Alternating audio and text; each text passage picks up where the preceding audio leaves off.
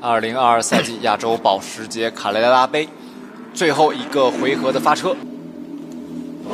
来注意一下灯光信号，去挥动，五盏红灯同时亮起，同时熄灭比赛最后比赛正式的开始。我们看到陆文龙的发车并不是非常的好，直接被身后的叶红丽超过。那么叶红丽这一回的发车呢是相当相当好。可以很直接的说，如果说周冠宇的第二年还和他的第一年一样的话，他的第三年的车手的席位就非常。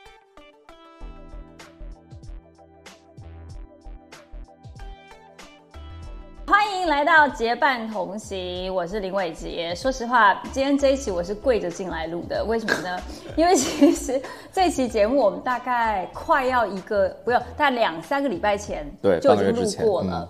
但是呢，因为当时我太激动了，没有按开始录制键，在我们录了一个多小时之后，发现我根本没录到。对，其实我觉得那那期的那个内容还是蛮精彩的。不要这样，我们这一期来干嘛这样？来来来，欢迎我今天的来宾张豪。Hello Hello，大家好，大家好这，觉得好，觉得好。对，就是我们这一期真的是命运多舛。首先是我忘了录，但还好我们没有录，因为我记得我们录完的隔天就宣宣布换队的消息，就是换领队的消息。啊，对对对对对。所以我后来想说啊，天意来着，就不要让我录完之后发现这一期不能有。好了，我们先来说一说，因为呢，那个 Nick 呢其实是专业的赛车解说员，跟大家介绍一下你平常都解说哪一些的赛事。啊、这两年还好吧？这两年就主要是解说 PCA，就是亚洲保时捷卡罗拉杯，然后还有这个 Formula E。那像之前的话会多一点，之前我解说过像这个 WEC，就是世界耐力锦标赛，然后还有像这个澳门大赛车，呃，然后还有忘自己都忘了。对，其实其实解说非常多，对不对？对，之前还蛮多的，因为这两年，呃，工作原因也好，还有就是包括像整个比赛在国内，你知道的，这两年也没有，因为太多的比赛，，因为这个口罩的原因。对，哎，说实话，怎么会想到要开始当一个这个赛车解说？我感觉这是一个还挺小众，就至少在国内是一个非常小众的一个专业，对吧？对，其实国内你能找出来的，就是中文的赛车解说员，两只手都能数得过来。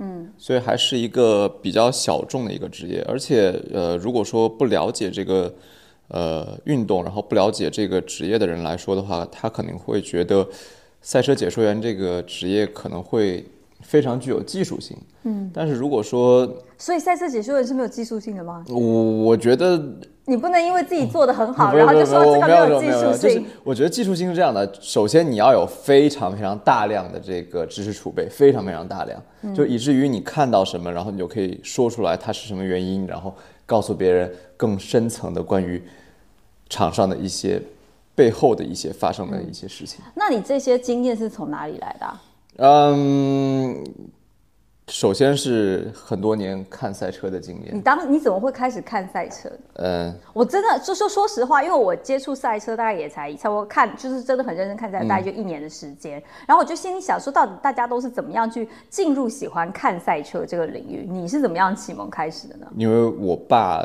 当时很喜欢赛车，很喜欢赛车，然后因为他喜欢的是摩托车，嗯，然后他就会呃那个时候家里面有一些就是很早的一些录像带。然后那个时候就是什么，我依稀的能记得那个时候是，呃，麦克杜汉、什么肯尼罗伯茨这些人在开，然后那个时候就跟他看了一些就是关于赛车的一些内容，嗯，然后呃那个时候我记得是，呃零几年的时候，呃，应该是九十年代末的时候，然后那个时候，那个时候我们那边地方台，然后在放那个美国的那个 cart 的录像，嗯，然后我就一直在看那个比赛，后来我觉得，哎，真的蛮有意思的。就是从小耳濡目染。那真正开始讲第一场比赛，你还记得你讲的第一场比赛是什么吗？呃，是 WEC，但是我第一场解说其实不是就是传统意义的，就是用那个 commentary booth，就是直播的解说，嗯是在现场然后做解说。我非常清晰的记得，嗯，现场做解说跟我们在那个转播间是不一样的。不一样，就是那样，你的压力会很大，因为你会面对的下面坐的一票的观众，他会看着你，而且哦，当你解说的时候，他们在下面聊天的时候，你会觉得哇，是不是我讲的不好，没有吸引到他们？嗯，就是跟那个艺人在台上，就是那种晚餐秀表演，然后我在唱歌，下面人在吃饭敬酒一样。对对对，就是那种特别没有存在感那种感觉。但还好，就是那一站比赛，嗯，先说是哪哪一场吧，就是应该是，嗯，一零啊不不对，一二年的上海 WBC 还是一三年的上海 WBC？嗯，然后那个时候我是在奥迪的那个 launch，就是帮他们做了一下现场的解说。嗯，然后我也蛮感激当时能给我这个机会的那个人。嗯，所以等于是这是你的算是你的敲门砖，就是正式踏入当赛车我我一直反正我反正非常非常就是感激，在我就是解说道路上能给我每一次这个解解说机会的人。你可以你要实名制感谢一下吗？我呃们也这个还是不需要，其实那个人你你你也我也认识是吗？你也认识的，Oh my god，好想知道谁？那你在私下告诉我，写小本本 告诉我好了。哎，那你你你你有自己最喜欢的解说员吗？有啊，其实你应该也听过他解说 John 啊，我 John Handoff，对，其实我觉得我的解说风格和 John 还蛮相似的。他也是喝猛灌红牛才开始 我不知道他灌什么，我不知道灌什么，反正，呃，John 就是那种特别激情的那种解说，你就可以完全的让他把你带入那个比赛。而且 John 一直是解说这个耐力赛，因为耐力赛其实很长很长，所以说每个场上出现的一点点小波动，你都要把大家的情绪给调动起来。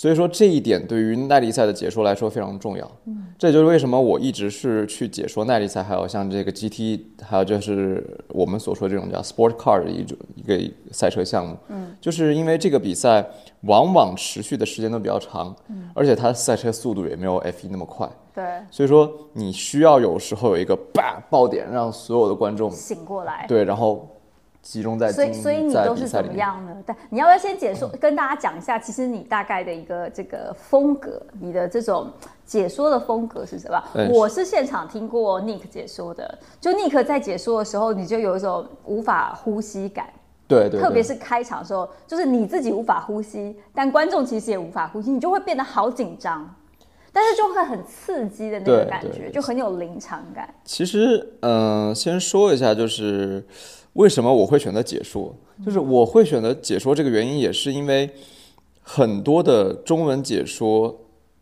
就是不能够把观众的情绪调动起来。对，就是我很希望，就是像国外那种呃解说，然后能够把整场比赛气氛给调动起来。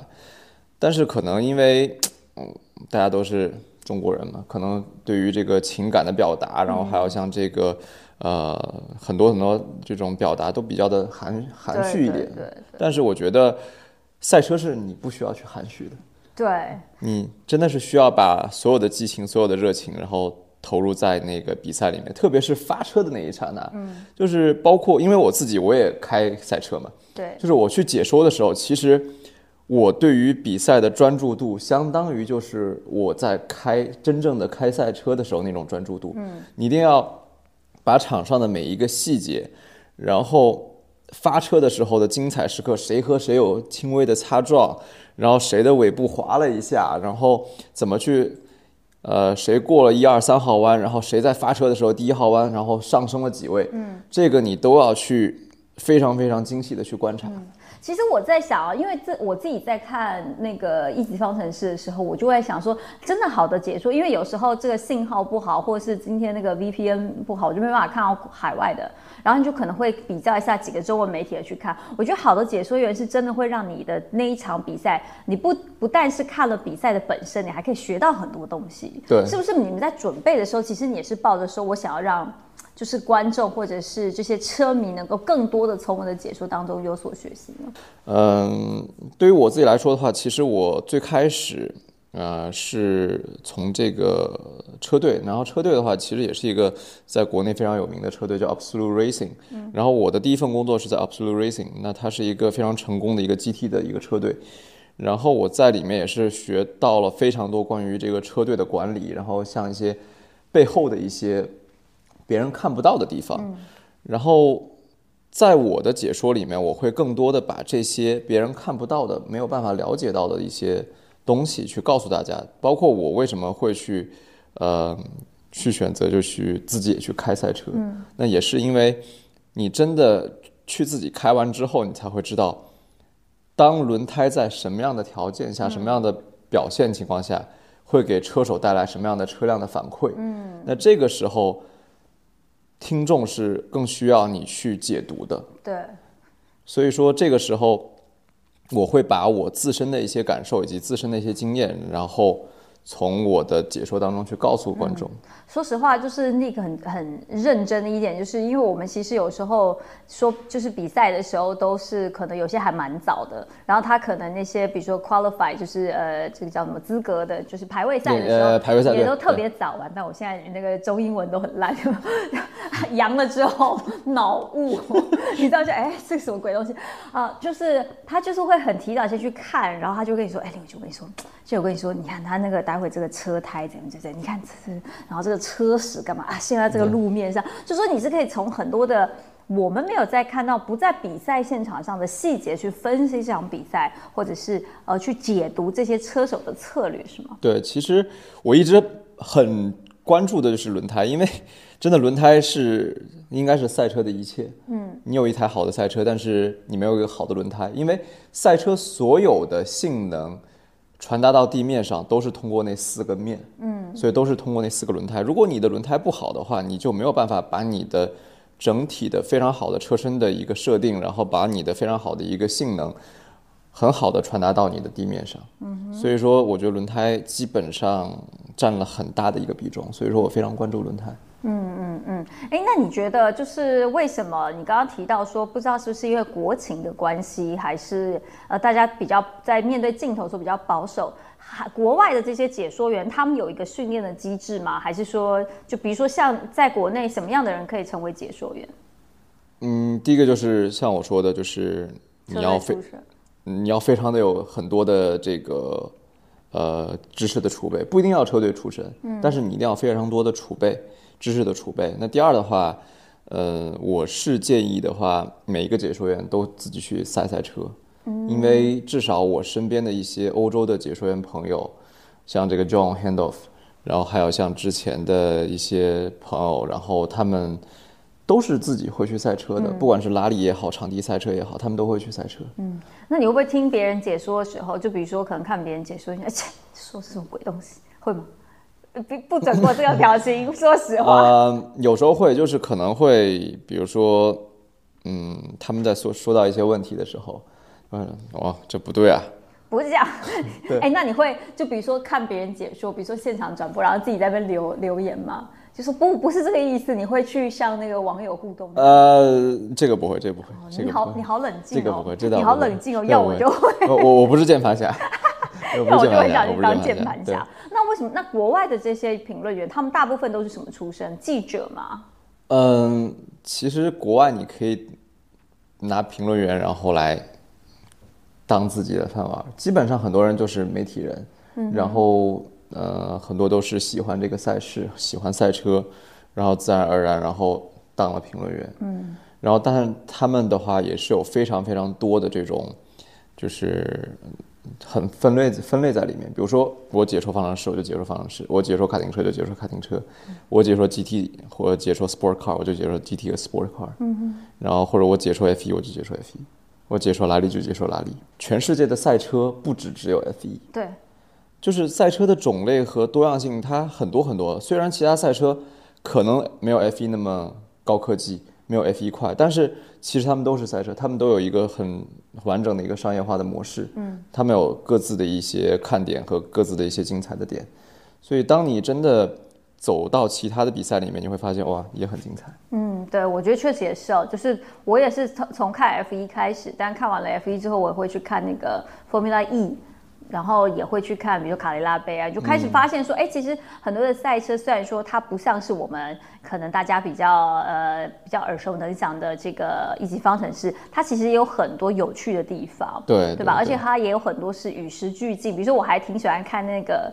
极限的那种在沙漠里的那种，达喀尔赛哦，我觉得就这两天，对我觉得好酷哦，因为我觉得那个场景又跟我们在赛道上看起来又不一样，对，所以我觉得那个也还挺有趣的。但是呢，无论如何，我们还是要聊一下这个 F 一，因为呢，其实今年。我想从去年开始，大家对于就国内对于这个 Formula One 更加的关注，其中一点就是因为有了一个这个周冠宇嘛，对吧？而且因为嗯。他前一阵子、前几个礼拜也都在上海，也都在参加自己的一些公开活动。那当然进入了新的赛季，虽然说现在还不确定，哎，可以说吗？已经确定会办了吗？还还你你为什么那么一一口咬定？因为我觉得可能会嘛，因为我们去年在说的时候还没有开放嘛，对吧？但我们刚好聊完之后，现在国境开嘛，一月八号就是国境开嘛，就不需要气泡式隔离，航班也会恢复，所以我觉得可能性还是挺高。你觉得呢？呃，强迫你回答这个问题。我我我现在来讲啊，就是我们录节目的当下这一天，嗯啊，现在的进程是，呃，Form 那边在去协调 logistic，就是在协调他们的物流。啊如果说物流那边 OK 的话，那就有。哦，哎那我要赶快把这集播出来，因为我怕我们讲完在隔天的时候开，然后就半 又白录，气死我了。对，好，对啊，就说这，就说，所以说呢，其实从今年开始，我觉得如果啊，就像我们现在所预期的，就是他们在物流方面能够通过，最后能够踏入上海之后，我觉得今年可能大家的关注度要更高，因为毕竟有一场比赛，时隔第四年之后，终于又有机会重新回到就是。呃，这个中国的这个土地上，等于在家门口的比赛啊。那其实我们知道，从就是今年从二零二三年开始，也是很多的车手的一个很大的变化。对对我觉得无论是车手或者是领队，都是很大的变化。我们就先来聊聊，就是今年换队的车手吧。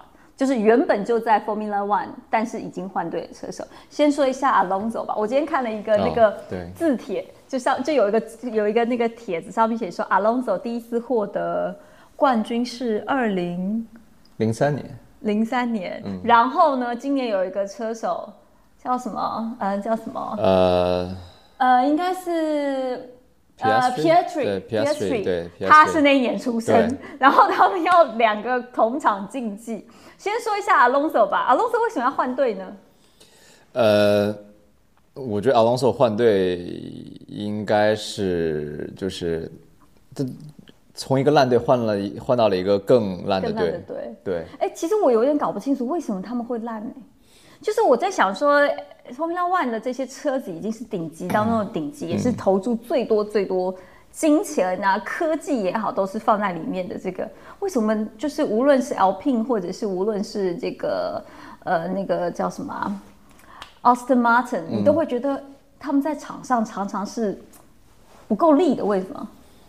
嗯、其实还是这个原因。就是钱。对，就是即便你是呃顶尖的顶尖比赛，你花费了很多，但是在这个花费很多里面，永远会有人比你多。例如梅奔、还有红牛、红牛、法拉利，对，就是这些每说这些顶级的前三车队，他们的这个投入的金额怎么样，都还是比其他车队更多。会很多，对，就是嗯，但是会有一个反例，就是当时的丰田车队，啊，对，丰田也投了非常，多的钱。当当时丰田投了很多，但是就没有把好车给做出来。嗯，因为 F 一的，就是影响你整体的一个呃成绩的原因有很多，你的车、你的呃工作人员等等等等非常多的原因都会影响，甚至你的企业文化，嗯，都会影响。嗯，因为之前我看过一一篇就是国外的论文，说一个企业的文化可能会影响到。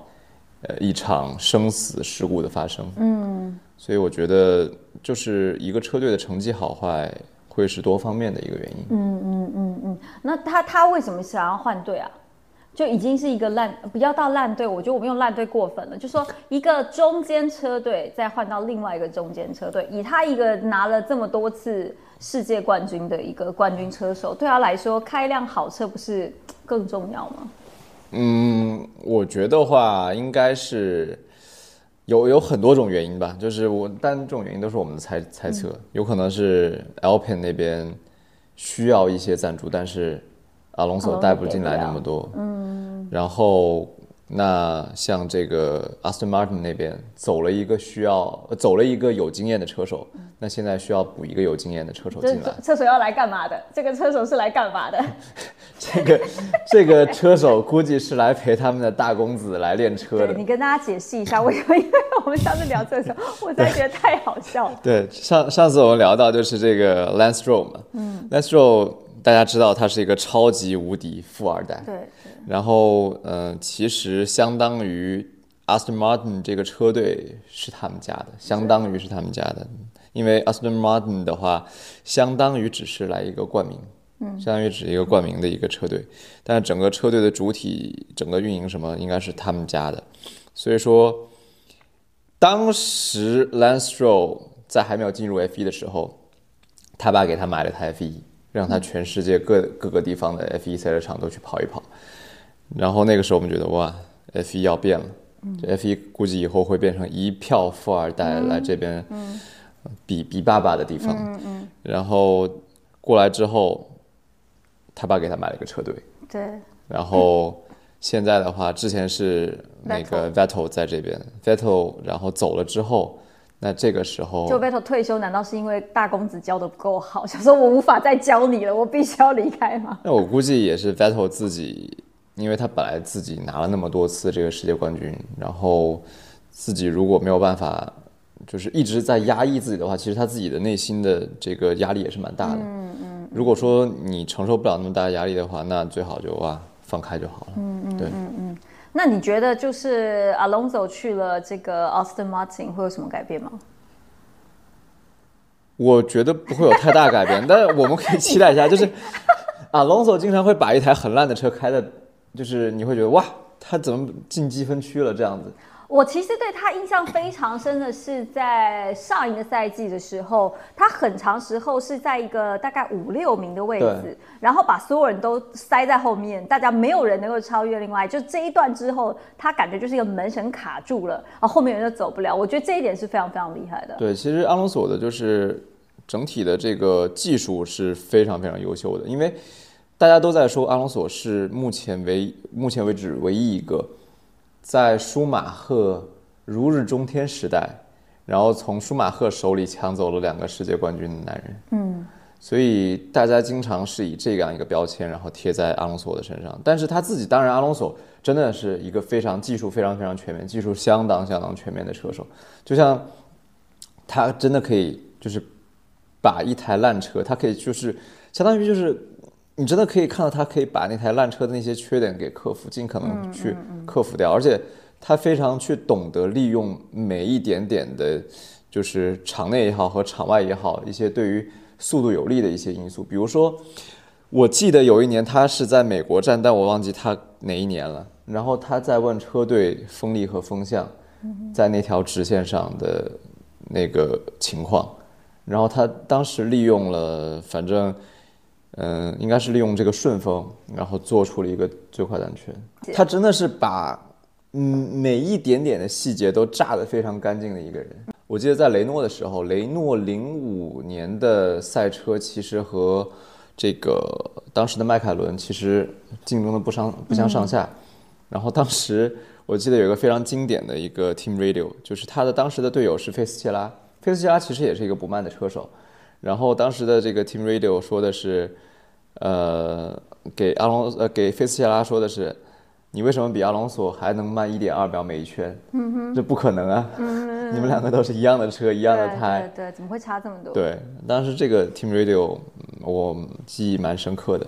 就是它就是这么的快。对，而且大家可以去注意一下，就是呃，因为当时的嗯雷诺的车有一个叫什么质量减震器的系统，然后当时阿隆索为了这个系统去专门的改进了自己的这个进弯的一个方式。大家如果有机会的话，可以去看一下那两年阿隆索去进弯的一些一个打方向盘的方式，大家可以看到和其他赛车和其他车手会有明显不一样。最直观的，大家可以去对比一下当时阿隆索和费斯切拉，因为他们两个大驾驶的是同样的赛车。嗯哎，那我想问，那新车手呢？今年进来的新入局的车手呢，包括了这个萨金特，还有包括我们刚刚说的 PS3，还有包括了之前在那个呃这个刚刚进加入小牛的这个 Dear Freeze，啊 d e v r i s 啊，对，对，来说一下我们这个三个车手吧。呃，你自己比较看好哪一个？先从最烂说还是最好的说？都可以，你开心咋说咋说。那那我先从最好的说好了。嗯，呃，Nick De Vries，、我蛮看好这位车手的。Why？对，因为蛮看好的，因为 De Vries 的话，他的卡不能因为他之前开那个 Formula E，你对他比较熟，那就比较喜欢人家因为我从他开这个 F 二的时候，当时开卡丁车的时候，我也在看过他开卡丁车。他应该是在维斯塔潘前两年拿到过这个 FICIK 的总冠军，呃，超级有天赋，也是超级有天赋的一个车手。然后，呃，和维斯塔潘一样，也是荷兰人。然后，但是他拿了 F 二冠军之后，各种各样原因没有让他拿到这个 F 一的正选对他没有当他的门票，他没有因为拿了很好的成绩而直接进入 F 一永远都是在各个车队的替补或者是就是对，试就是验车手那个第三车手对第上面。三车手，然后，嗯，F 二之后又去了 Formula E，然后 Formula E 他又拿了一个总冠军。嗯，就其实如果说你 F 二、Formula E 都拿总冠军，其实你也没有别的地方可以去，你不去 F 1你也没地方去了吧？就是我觉得今年真的是他最后一个一个窗口了，再不进来的话，真的我们估计就要在耐力赛赛场看到他了。其实他已经在跑耐力赛了 d e f r i s 已经在跑 LMP Two 了。就是如果今年在 F 一再不看到他的话，那可他可能就永远留在这个耐力赛赛场了。嗯，那这样一个人才估计就被埋没了。嗯哼，所以其实他是一个非常优秀而且非常全面的人。就像你所谓全面是什么意思啊、就是他也可以把一台车了解的非常非常全面，就是他技术性非常全面。他不是说我我只是说我在单圈方面非常厉害，他也是一个就是可以把一台车了解的非常透彻的一个车手。嗯，因为 Formula E 是一个非常难开的这个方程式赛车，他也可以开得很好。嗯哼。然后像今年他是顶替那个嗯拉提菲，呃，Latifi 吗？对。啊，对对对对他顶替拉蒂对菲，然后去参加那个嗯意大利大奖赛，嗯，我直接拿拿直接。进的，对对，直接拿到金。我我相信那一场比赛让不了解他的人，或者说从没有好好的去看过他比赛的人，眼前一亮，啪，这个人真的很有天赋，很有天赋。OK，所以你觉得他今年会是一个还挺有竞争力的新手？嗯，我觉得他至少会比他的队友，就是这个呃叫什么角田，嗯估计他的成绩会好不少。Yuki 表示：“你们为什么要这样看衰我？我都开了第几年了，你们还看衰而且我？再说一下 Yuki 吧，我觉得 Yuki 就是 这个他们的引擎供应商啪硬塞进来的人。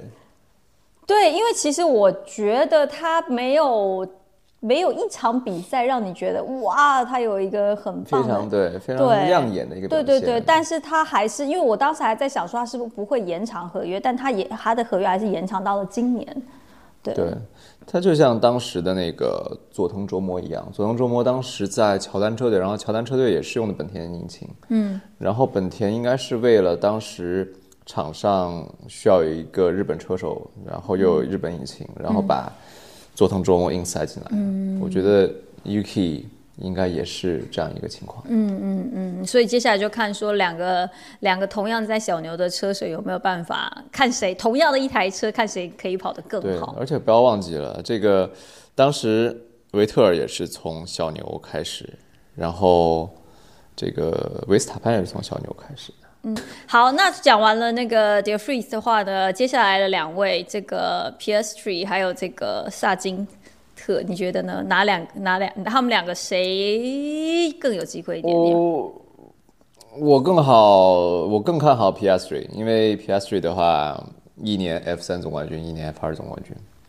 然后虽然虽然他在这个这个叫什么卡丁车的表现没有那么突出，但是嗯，当时的卡丁车应该真的是非常非常多的这种变态快的人在开，嗯，所以嗯，他没有那么那么太突出。嗯，然后当他进入到这个中高级别方程式之后，把一些有天赋但是没有那么多钱的车手给刷掉之后，那他的这个嗯、优势优势就显现出来了。所以说 F 三 F 二两年总冠军。嗯哼，包括他也是这个之前那个雷诺欧洲杯的冠军，所以说我觉得他在方程式方面表现的话，应该是非常非常好的。虽然他在卡丁车表现一般，但是我觉得以他这样一个拿到欧洲雷诺，然后 F 三、F 二总冠军，然后他在 F 一的话，嗯，今年我觉得应该至少可以拿下很多积分吧。嗯，对。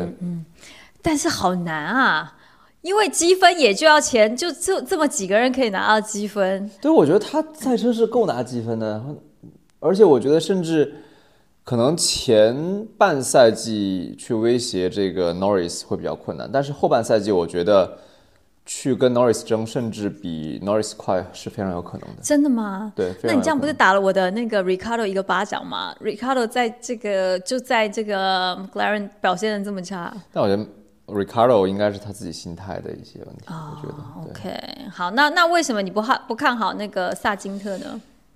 呃，还是从卡丁车说吧。哎，你这个为什么这么重视卡丁车的比赛啊？呃，为什么会从他？们看看卡丁车？因为我自己开卡丁车开开比较多，所以说平时关注卡丁车就关注非常多。然后基本上目前的像这些年轻的车手，基本上他们在开卡丁车，就开 FICIK 的时候，然后开这个 Senior 组或者开这个 Junior 组的时候，我基本上都多多少少看过他们比赛，然后多少基本上知道他们在场上开卡丁车是一个什么样的情况。那基本上你开卡丁车的一些表现，就可以看出来你之后在更高的方程式赛场上一些表现。就像这个维斯塔潘一样，维斯塔潘基本上开卡丁车就是统治级，嗯，真的是统治级的表现。就是当时他和拉克莱尔是同一届，然后当时在 FICIK，当时的维斯塔潘真的是碾压级别的，嗯，就不管是当时的这个 KF 组还也好，还是他这个 KZ 组也好，真的相当相当快，就是一种他变态快，我们叫做变态快，变态快一种存在。就是我一直觉得，如果说你可以把一台就是什么电子系统的也也没有的这个卡丁车开得非常滚瓜烂熟的话，那你在这个呃今后的表现，不管你去这个跑 GT 也好，跑方程式也好，你对于整个车的理解会非常非常的透彻。嗯，就是一个车手对于车的了解，我觉得是一个非常重要的一个点。是不是就是等于说你要够了解这个车，你才能够知道自己怎么样去进步？你要读懂它。卡丁车是一个把你的每一个微小的失误，把一个嗯把你每一个微小的不在意的细节，会放得非常非常大的一个赛车运动。所以说，你要去把卡丁车开得非常快，你不但有非常好的技术，同时你要有非常细腻的控车的一个一个怎么说技术。所以说，它是一个非常全面的一个赛车运动。嗯嗯嗯，所以说呢，就是如果大家要赌，不是，就是大家要看谁未来可以发展的更好的话，其实从卡丁车也可以看出这个这个车手是不是还挺有天分这样子，对吧？对，其实大家可以从这个卡丁车就开始去看了。Sergin 的话，他在欧洲的卡丁车就表现的很一般。嗯哼。然后在美国还 OK 了，但是美国其实整体的卡丁车竞争并没有欧洲来的那么激烈。嗯。然后他去到了这个欧洲卡丁车之后，呃，其实，在就是 FICIK 的表现并没有那么出色，就是基本上那你觉得他们为什么要用它呢？估计会带很多钱是不是？对，而且 而且他开这个方程式的时候，呃，应该和今年那个 F 二的总冠军那个杜鲁科维奇也开过，就是整体的表现都是没有压过人家。嗯，按理说德鲁科维奇今年拿了 F 二的总冠军，应该可以去拿到一个 F 一的席位，因为今年的席位还是蛮多的。嗯，但可能就被啪拦腰截胡了。对，就是钱还是非常非常重要。我们待会可以再多聊一下关于钱这件事情哦对。那除此之外呢，返场的这些车手呢？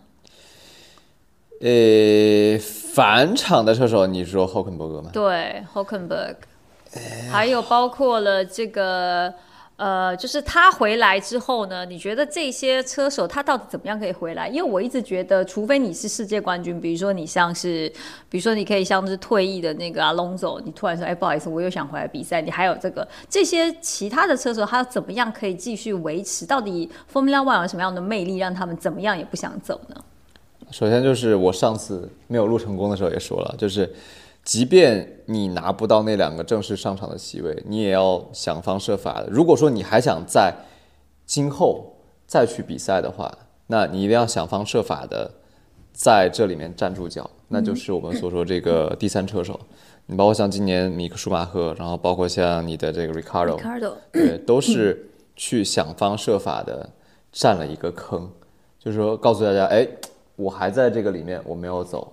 然后这个时候，当你在空的这一年，有更多的时间和更多的精力去找到更多的个人赞助商，嗯，之后可以带更多的一些钱，或者说带更多赞助商进来的时候，那这个时候如果说碰上有车队说，哎，我这边差钱，我这边差什么，那你带进来之后呢？那他们可能就会哎让你去做这个上场的车手。哎，我很好奇哦，这个是怎么样的一个系统？就是带钱这件事情，因为你看哦，他是要比如说自己先去谈好了赞助商，然后再去跟车队说，哦，你好，我手上有这些这些人赞助我，你要不要我进来我车？是这样吗？对啊，就是相当于说，啊、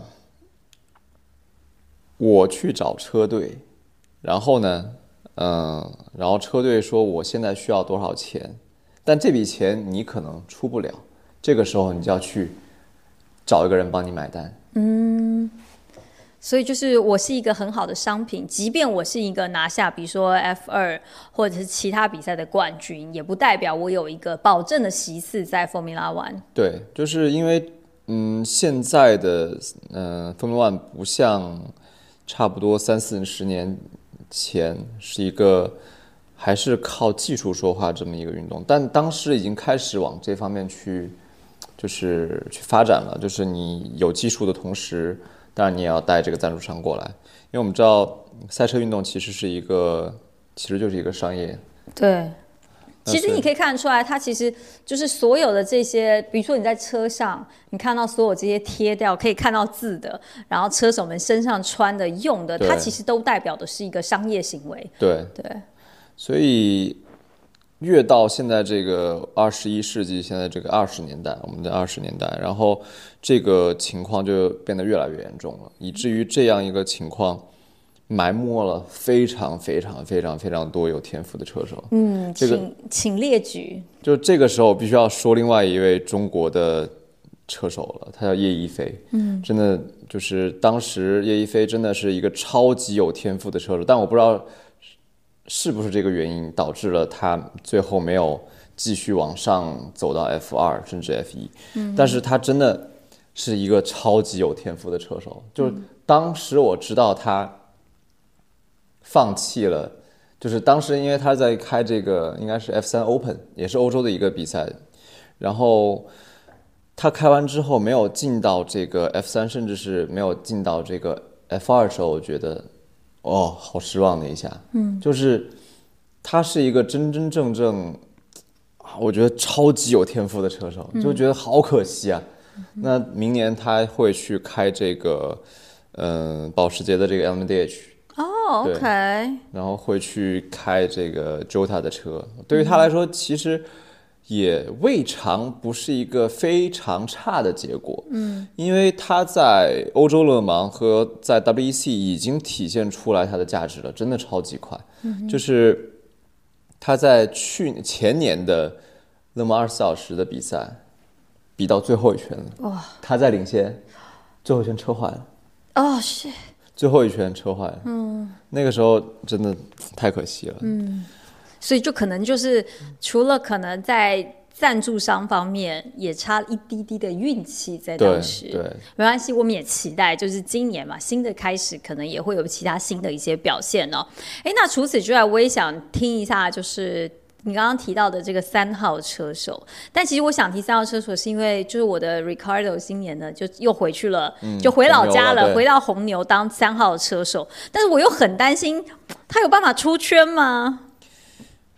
呃，目前看是比较难的，因为佩雷兹和维斯塔潘好像签了很多年，我好像有佩雷兹，是到今年底吧？我记得，我我我好像忘了，对我记得佩雷兹是到今年底。但是我知道维斯塔潘是签了很多年。哎，你怎么这么喜欢他？你为什么这么喜欢 Verstappen？就我觉得他是一个，就真的，首先从他爸说起吧，就是从他爸从他亲妈说起。他爸开 F 一，他亲妈之前也是一个卡丁车手。然后那天我偶尔无聊去翻了一下他亲妈当时开卡丁车的表现，也是非常勇猛。你去哪里找来这种东西？就是国外的网站上面，就你搜他亲妈的名字就可以搜出来他，然后真的超级勇猛，然后也导致了，我觉得这也导致了他是一个超级有天赋的车手，超级有超级有天赋。然后我的一个非常好的朋友，也也是一个比利时比利时的车手，因为维斯塔潘在幼年的时候，呃，在很多情况下都是在比利时来比赛。然后当时我的朋友也是跟他在比利时比过几场卡丁车赛，然后那个时候就说跑不过，真的跑不过。嗯，就当时我那个朋友说我可以去。呃，跑过这个谁塞恩斯，我跑跑过谁哎，？怎么可以跑赢塞恩斯呢？生气了，没有啦，对不起。然后他真的是拿维斯塔潘一点办法都没有。那你觉得他是除了家族遗传之外，还有什么让他这么快？还有他爸，他爸是一种中国式的家长的教育，嗯，虎爸的那种。对，就是相当于就是棍棒底下出孝子。因为我们上次谈到了，就是之前的这个争议，就是他没有给这个佩雷斯让位，对，就是他还是坚决想要拿冠军，没给佩雷斯让位，也最后也导致了佩雷斯最后没有拿到第二名嘛，就是车手的第二名没拿到嘛。然后当时大家就不断的在网络上攻击他。我我我倒是可以理解，我是可以理解的，因为我觉得，呃，他这样的一个做法，我觉得跟他爸的一个家庭的教育方式有关，因为他爸从小就是去灌输他，你一定要拿冠军，你拿第二什么也不是，就是要拿冠军。包括我记得有一次，呃，有一场他即便拿了冠军，然后很高兴的去找他爸，然后他爸跟他说：“你开的跟屎一样，嗯，你不要跟我说话。”呃，就他爸会有一套这种不是要打儿福，就是那个儿童福利院什么之类，我为什么要报警？说我觉得我爸对我精神压力 PUA 嘛。然后那个时候你去翻就是维斯塔潘小时候开卡丁车的这个视频，你会发现维斯塔潘没有任何一个时刻是在笑的，都是一脸愁眉苦脸那种，就是我爸随时会打我那种，好惨啊！我爸随时会可能会打我一种表情。嗯嗯。然后还有就是他爸有一次他没有开好，然后他们当时要从意大利开车回呃那个荷兰，然后他爸在高速公路上越想越生气，越想越生气，然后就把他一个人丢在高速公路上了。妈应该带报报警带着逮捕他爸爸，这是虐待儿童哎、对，反正他爸就是一种超级超级暴力的人。嗯，然后好像这也是他爸跟他亲妈离婚的原因之一。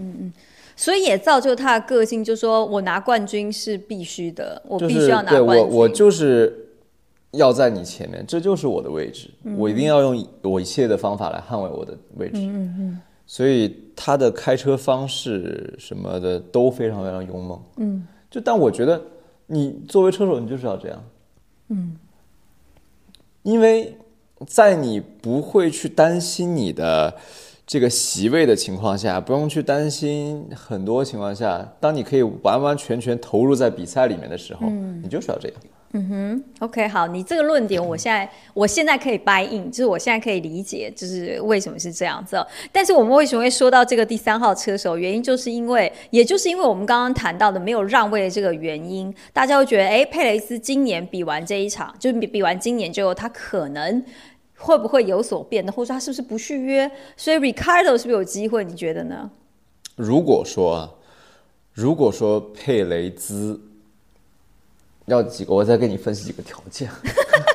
来，如果说佩雷兹，呃，真的要就是觉得哇，今年二三年开完，老子不干。对，实在不爽，啊老子不想跟荷兰人当朋友什么玩意儿对什么玩意儿？然后他可能在赛季中就会找其他的一些赞助商，呃其他一些车队，然后去谈。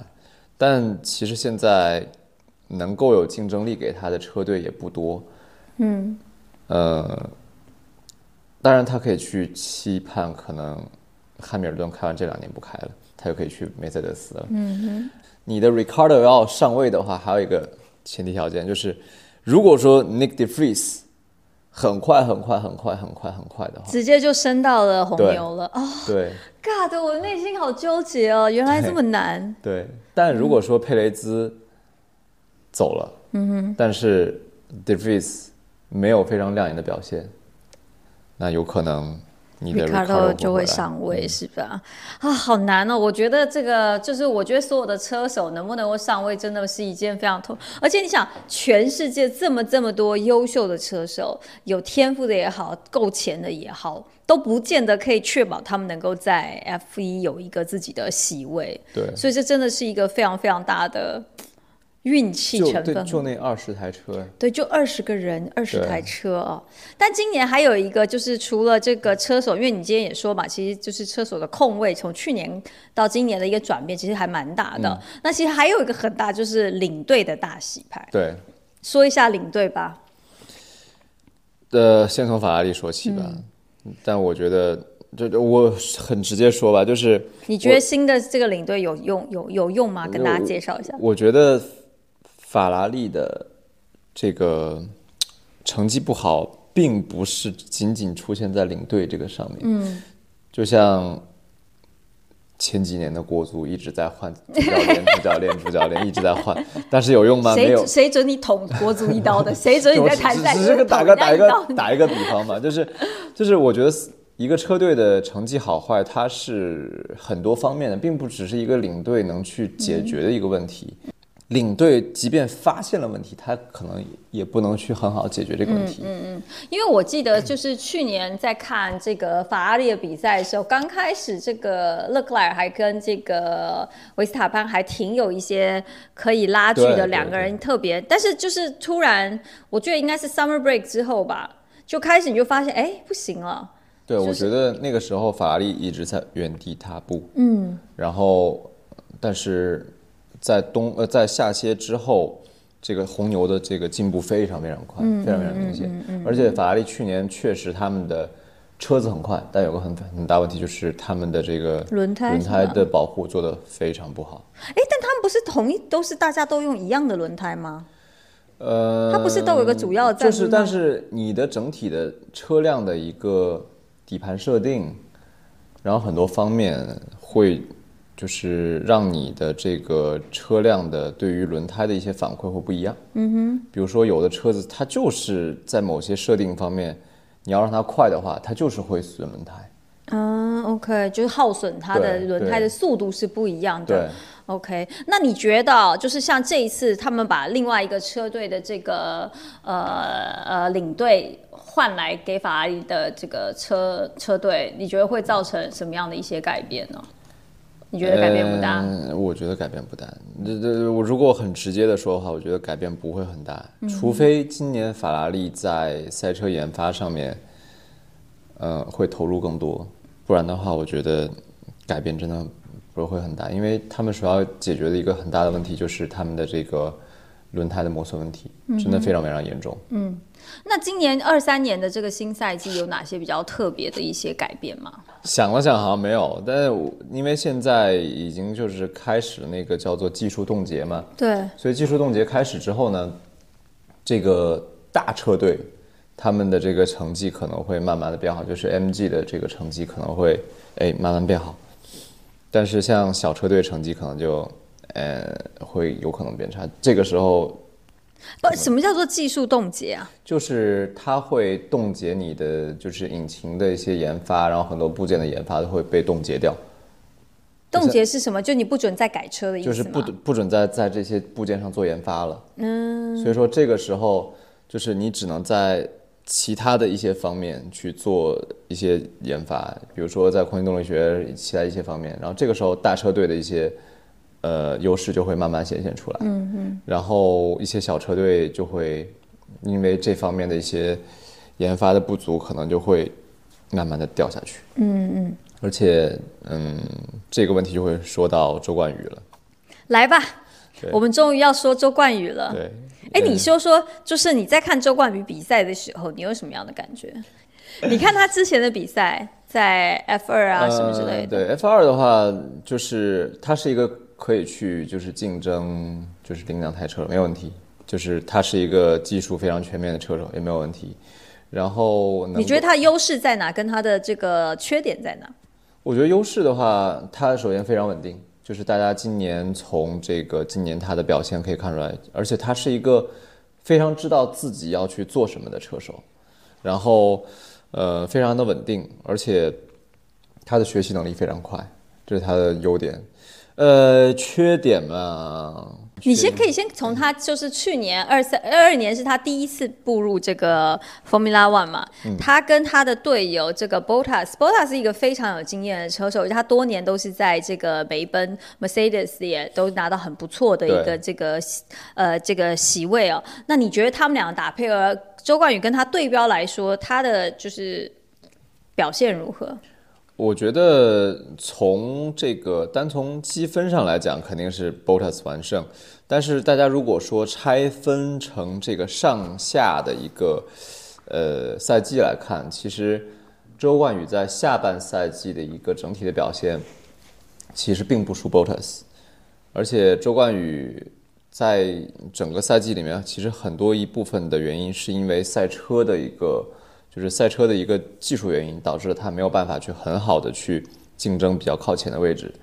对他常常是被叫停，就是说他比如说出现了一些问题，然后被叫停，被迫退赛。对，嗯，他自己也会非常的失望。但是这个赛季的话，我觉得作为刚刚进入到 F1 的新秀，能有这样的表现，已经是可以打一个非常高的分数了。所以说，周冠宇没有让我们失望，而且我觉得也是让很多中国车迷已经哎眼前一亮，原来中国人去开 F 一也可以开的那么好。嗯嗯对。但是那你觉得他第二年的挑战是什么？，刚好我想说第二年，因为第二年是一个非常重要一年，因为米克舒马赫也是在他第二个赛季开完之后，然后告别了正选的这个车手，所以第二年是一个非常非常重要一年。呃，当然就是可以很直接的说，如果说周冠宇的第二年还和他的第一年一样的话，他的第三年的车手的席位就非常难保了，除非他可以带来很大量的这个赞助，嗯，不然的话，我觉得他的席位会非常非常难。嗯，为什么第二年的成绩特别重要？就是大家可能会在第一年的时候，对你宽容一点。对，会宽容一点。哎，你刚进来，大家可能哇，你拿积分了，好厉害，好厉害，好厉害。但是第二年的话，大家会对你有更多的期待。然后这个时候，第二年通常给的期待是什么？你可以去比第一年的成绩更好，甚至你可以去跟你的队友去更多的去就更接近嘛因为是不是通常一个车队两个车手有一个，我们虽然说这样说不是很好，但是大家都会有一个第一车手跟第二车手，是不是要跟就第一车手跟第二车手之间的这个差距是不能太大，对吧？对，就如果说你的差距太大的话，嗯，就是对于外界也好，然后对于车队本身来好的话，他们会觉得哇，是是不是车手本身的问题？嗯，然后因为都是同一台车嘛。对，而且他们去评估车手的这个表现有很多很多很多方面，比如说嗯车手跟车队的沟通啊，然后跟跟车队的配合，这样子的话，他们肯定会找一个很听话的车手。嗯，所以说周冠宇在第二年的表现，如果说和 Bottas 的差距还是很大的话，就比较困难了。嗯，但我相信周冠宇在第一年结束之后，第二年的进步会也会很快的，因为对于他自己来说，第二年压力也会很大。嗯嗯嗯嗯。你觉得为什么 Mick Schumacher 没有办法撑下来？我觉得跟他自己的这个表现有关吧，因为今年一年其实跑的挺烂的，说实话，对跑挺烂的。而且毁了好多台车。对，而且他的队友其实比他的表现要好好很多。甚至拿到了岗位，对而且有一场比赛拿到了岗位，嗯，马格努森是一个本来不会开这个 不会开这个赛季的人，被临时哎，你从那边过来吧，就相当于哎，我还没有准备好，你为什么叫我来？结果想不到对还挺可以的，对，居然比米克舒马赫要要快，相当于就是这两个人是可以说是在同一起跑线上的，因为马格努森也是有离开 F 1有一段时间了，对对，所以说跟米克的话，相当于是两个人在同一起跑线上的。那这个时候，米克舒马赫在今年的表现没有这个马格努森好，甚至米克舒马赫今年还撞掉了一堆钱，好多车，对对，所以这个让车队直接觉得，哇，你不要再来开车了。也是因为这个原因，他们就希望能够找比较成熟的一些车手，不见得是很新的车手，反倒是更能够对，成熟的车手来驾驭大车稳定的一些，对。哎，那你觉得啊，如果说其他的这些，呃，就是我们国内的这些新手们，如果想要开始接触赛车活动，你建议他们，就比如说先从看来说，你建议他们从哪些比赛先开始入门？因为我记得我自己啊，我真的要不是因为被在上海关了三个月，我不会把认车车看这么认真。我以前看速看赛车，我想说有什么好看的？因为你看不懂。对，所以我觉得评论员非常非常重要。好的评论员会让你看这场比赛的时候看的，就是惊心动魄也好，或者说你很能够有代入感去了解这个比赛。那从你专业经验，你可不可以告诉大家说，哎，比如说大家可以接触怎么样去接触？你觉得推荐大家还挺值得看，比如说今年有什么值得看的一些比赛，怎么样去入门呢？会大家更容易接触这项运动。其实我还是蛮比较推荐大家看 F 一的，因为 F 一第一车算少的比赛了，对，因为有些比赛一看要看很久，F 一大概两个小时可以看对。，而且也就那二十台车，其他比赛车很多，而且里面会分的很多组别。但 F 一它就一个组别，所以大家就是谁在前谁就那个赢。但其他比赛的话，里面分的组别会很多，所以在你不知道的情况下，会觉得哎，他们是一个组别的，其实他们不是一个组别的。然后 F 一是一个非常好的选择。那另外的话，在观看 F 一之余的话，如果有条件的话，可以去看 F 二因为 F 二的这个呃竞争来说，其他方面来说会比 F 一在某些方面会激烈很多。嗯然后在那个地方的话，因为每台车都是一模一样的，就是没有就是车队的一些技术方面方面的差距，所以更能够看出技，就是车手本身的技术对。车手的本身的一些原因。然后 F 二是我推荐的。那像这个 GT 赛事的话，就比较难看懂了。嗯，在如果说你看了 F 一或者 F 二之后，哎，你觉得你真的有所了解了，你可以去接触这个叫做 GTWC，就是 GT World Challenge 这样一个比赛。它应该是现在目前世界上最大的 GT 比赛。然后这个比赛的话，里面有非常非常多的 GT 赛车，就这些车的话，你都可以在嗯马路上面去找到他们对应的这个量产车型。嗯，比如说保时捷、奥啊，迪，就是你可以在那边边看比赛边选自己想买什么车的概念是这样吗？呃，对，就可能会，你可以找到自己支持的品牌，对，自己自己支持的品牌，对，嗯，所以说，嗯、看起来会比较有意思一些。哎那我可以问一个我其实自己也很好奇的问题嗯。啊，就是虽然说我们说现在新能源车的发展都非常的迅速，未来也有可也也有可能这个新能源车会取代一般的电，但为什么我们还是觉得看这种汽油车更加的令人有感觉呢？你觉得是为什么？你自己在解说的时候，我觉得心情上也不一样吧。对，首先我觉得，呃，汽油车可以调动你的另外一个感官——听觉。嗯，就是当你的所有感官被调动起来之后，你会有一个更加沉浸的感觉。嗯哼，你会有一种让你肾上腺素就爆，对那种感觉。当然，就是我们去开赛车的时候，你可能觉得，哎，就是看和动嘛，对吧？但其实开赛车的时候，你也要去听，去听你的发动机的声音，轮胎和地面摩擦的声音，然后等等等等这样一个声音，就要也要调动你的所有感官。然后，如果说就是电动车的话，现在就是缺少一种，因为电动车的声音非常的有声音，就是会掉。嗯，就嗯，就有一种嗯，不是很有感觉。对，就我自己会觉得听的感觉了就觉得哦，这个车是不是塑料做的那种感觉？是不是？对，就那种啊，这车是塑料做的。嗯嗯嗯。然后，包括你看现在马路上那种车子，就打个比方，Taycan 挂一个绿色的牌子，你会觉得啊，塑料车壳吧。OK，所以其实是因为还有加上这个听觉的问题，让大家觉得说，哎，少少了一点这个感觉。对我我是这样觉得，而且嗯。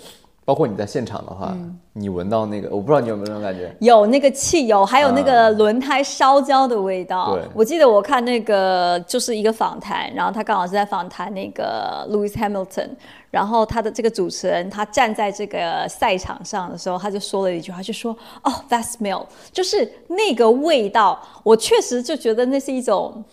没有办法言喻的，这个也是我们看转播看不出来。你真的到到赛场上听的那个速度感、跟声音、跟气味，还有你身边的人的那种激动程度，是会给你很多很多的那个对。热血沸腾的感觉。而且我记得我之前就是我在现场嘛，然后飞利的时候，他们的燃料有两种，嗯，就是百分之八呃百一八五的话，就是有百分之十五的传统燃油，然后混有百分之八十五的酒精，还有另外一种叫一二零，一二零就是百分之二十的酒精加上百分之八十的传统汽油。然后当时我一闻，啊，这个是一八五啊，闻得出来吗啊？可以的，完全不一样。哇塞，那我可以帮帮他们加茅台之类吗？感觉茅台酒，一八五就是酒精含量更多的话，你闻着更香一些，哦 酱香型气油。就真的会很像。好了，那今年也是一个，就是二零二三，我想对于所有的赛车运动来说，也是一个新的开始。特别是、嗯呃，在中国开放之后，会有更多的一些国际交流的赛事。对你对对你这个有什么期望？对于今年的新赛事，有没有哪些是你特别期待的？我觉得今年，嗯，就像你说的，F 一回来，哎，拜托，如果可以让我去 F 一看现场，各位赞助商们，求求你带我去吧，求求你带我去吧。其实我第一次看 F 一应该是在二零一八年左右，嗯，然后那个时候我是应该是在上赛的 T 十四，就是那个大直道过来那个回头弯，那个时候完全没有，我基本上没有在看比赛，我整场比赛我都是看那个他们车在那边刹车，我说这刹车，啊、这刹车太牛了，哦，这刹车怎么可以那么牛？我觉得。就所有的人都在站起来看超车，我就蹲在那个地方，我我看刹车，我说这什么刹车，怎么那么牛？我说我人在里面，我我这种这种刹车我能受得了吗？你其实在体验它的 G force 吗？你在体验它对，的就是那个地心就那？种啪一下，就感觉撞墙过来的感觉，那种、那种刹车，我就这孩子，你看那个点跟大家不大一样啊。啊，对，就我觉得哇，怎么可以有这样？那你还不让？我们去现场看你可以去看，就看的点不一样，就就真的看完之后就哦，好吧，就这样。但那场比赛我，说实话我没有看完就走了，哦，为什么？我怕堵车。妈呀，你把我刚刚的热情全部都消灭了。然后然 后就先走了。那我还是就是呃，其实如果没有去过的话啊，我可以就是建议大家还是去一下，就是真的在现场那种感觉是不太一样的，无可替对，代不太一样。对，嗯嗯。那如果说你去过想要再去的话，那就是去看周冠宇比赛。对，对，好啦，我们也希望今年真的有机会，让我们可以在这个上海自家门口就可以看到。时隔多年重现的这个 Formula One 一级方程式，好啦，今天非常谢谢 Nick 来到我们的直播间，谢谢。谢谢大家。